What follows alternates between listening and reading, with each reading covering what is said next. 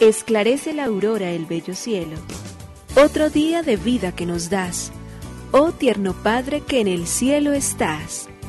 A esta hora, unamos nuestros corazones en alabanza al Señor, Creador de todo cuanto existe. Compartamos el Evangelio. Reflexionemos en su palabra. Esto es, Esclarece la Aurora, con el Padre Antonio Ramírez. Bienvenidos.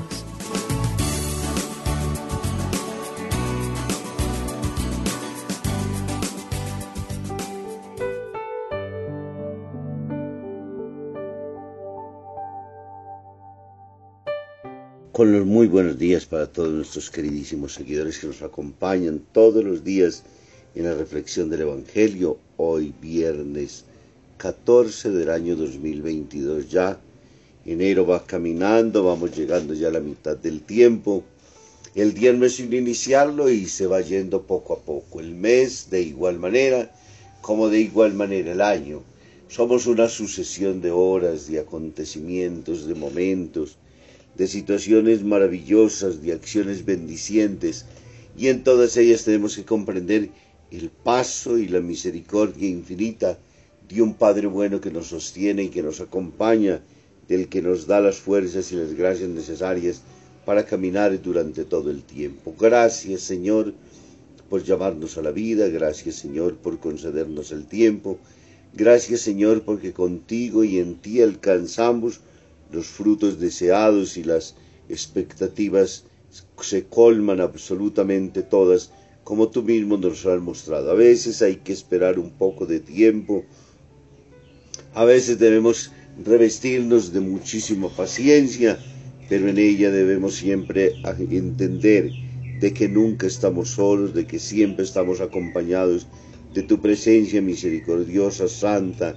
y bendita, de que ella va guiando y conduciendo nuestros pasos porque somos obra infinita de tu amor. Nada fuera de tu control, nada que tú no tengas al alcance de tus manos, nada que no pase por tu corazón inmenso y misericordioso y por tu voluntad maravillosa que todo lo ordena según nuestros propios intereses y necesidades. Con esa convicción entonces, Señor, iniciamos esta jornada, con esa gratitud inmensa al amor tuyo.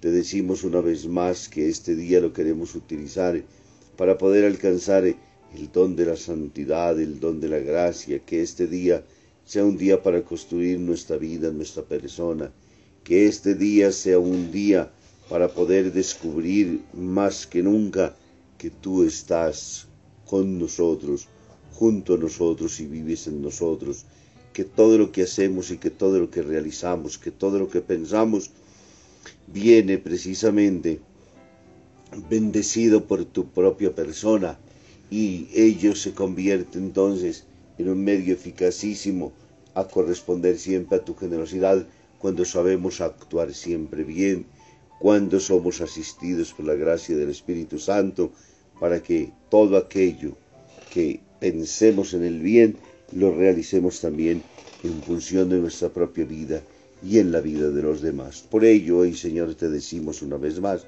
gracias por tu amor y gracias por tu misericordia. Nos unimos a la Iglesia Universal que ora. Esclarece la aurora el bello cielo, otro día de vida que nos das.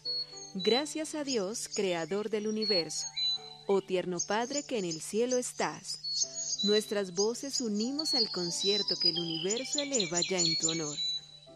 Desde la tierra al cielo más profundo, tierno Padre magnífico Hacedor, conserva nuestras almas sin pecado a nuestro cuerpo da fuerza y salud, y nuestra mente ilumina piadoso con un rayo benéfico de luz.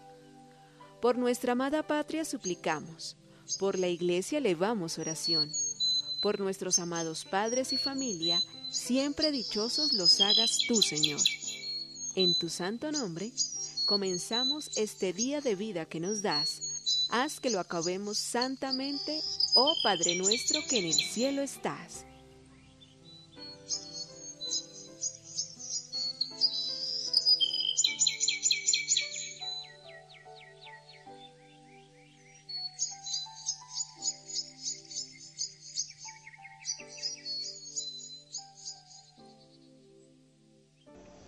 Afán de compartir.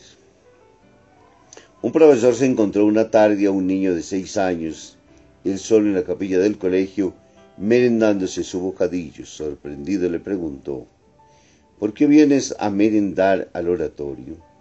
Y el niño respondió muy serio, es que Jesús es el único amigo que no me pide bocados. Jesús es el único amigo que no pide bocados, eso es verdad.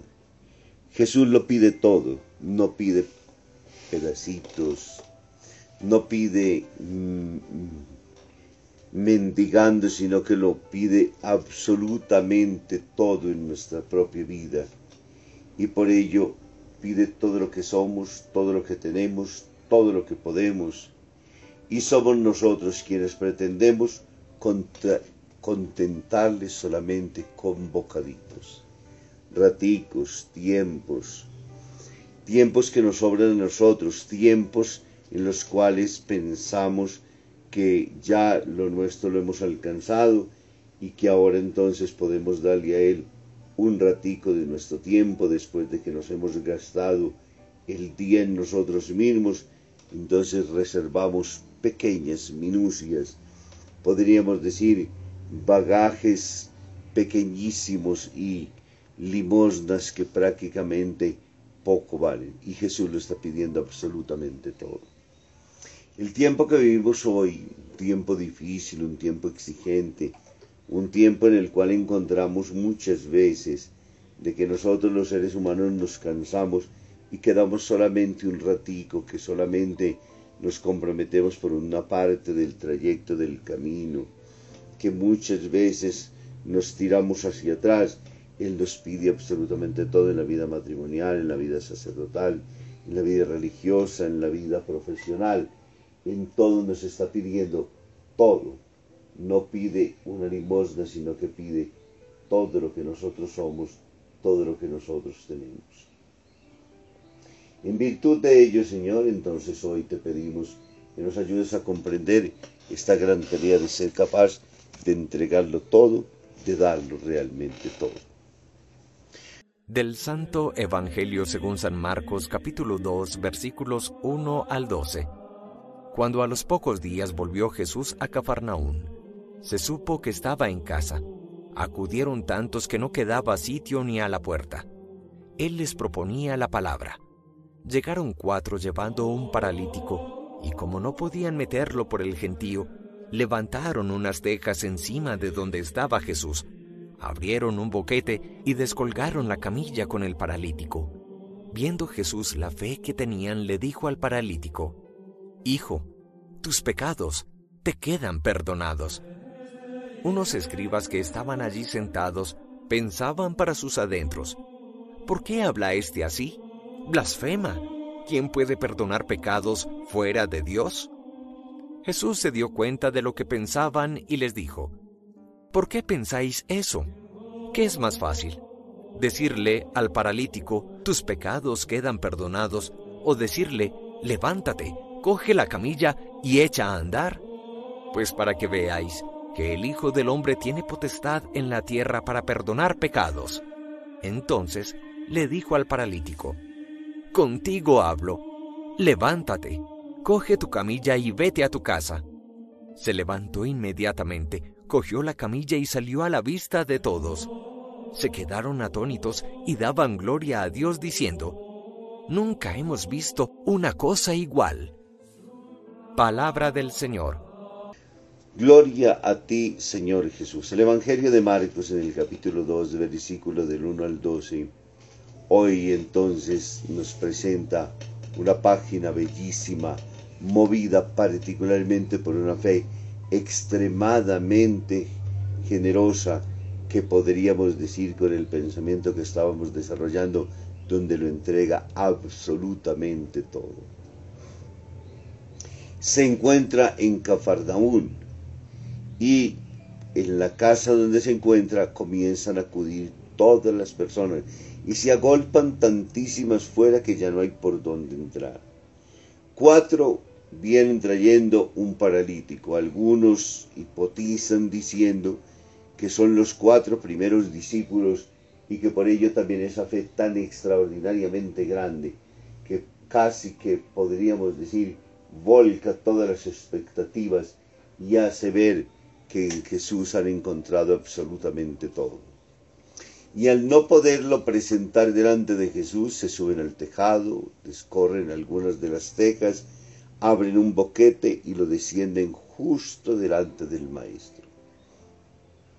Y el Maestro antes de realizar el milagro físico le realiza el milagro espiritual. Tus pecados quedan perdonados.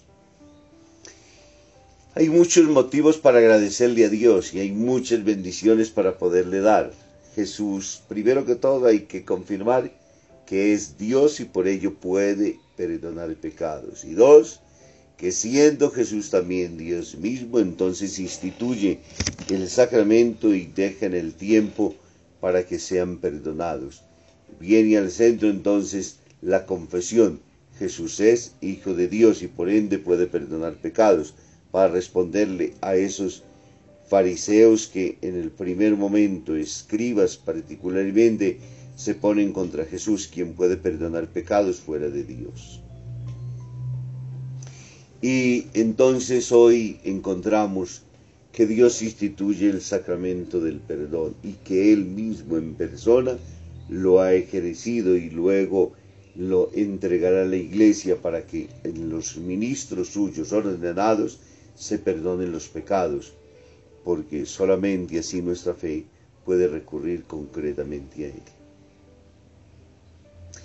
Este sacramento es de una dimensión eclesial y tiene características esenciales. Por eso, cada vez que nosotros iniciamos la Eucaristía, lo primero que decimos es yo confieso ante Dios y ante ustedes hermanos que he pecado mucho de pensamiento, palabra, obra y omisión.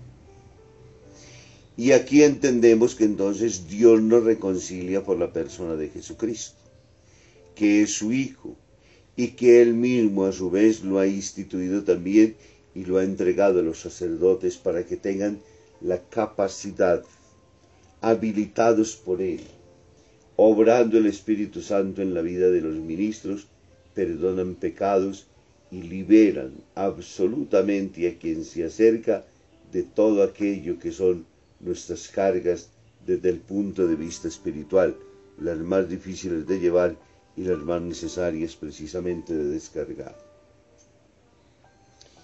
Hoy entonces se presenta esta dimensión de sacramentalidad y se nos hace entender que Dios la instituye en beneficio de los hombres. No podríamos cargar toda nuestra vida con nuestros pecados, sino que por el contrario podemos acercarnos con la confianza plena a Dios en el confesionario y allí descargar todas nuestras culpas con la conciencia clara, tranquila, auténtica, convencida desde la fe que Dios nos está perdonando a través del ministro ordenado. Y luego Jesús entonces realiza el milagro. Ahora toma tu camilla y vete. Pero ha obrado. Ha hecho sentir en el corazón de aquel justamente entonces que la primera y la más importante de las gracias es la conversión interior y que esa entonces exige el reconocimiento de la fe y el arrepentimiento sincero de todos nuestros pecados. Eso es lo que la confesión nos pide y eso es lo que nosotros cuando nos acercamos pedimos también delante de Dios. Que nos bendiga el Padre, el Hijo y el Espíritu Santo. Un muy feliz día para todos.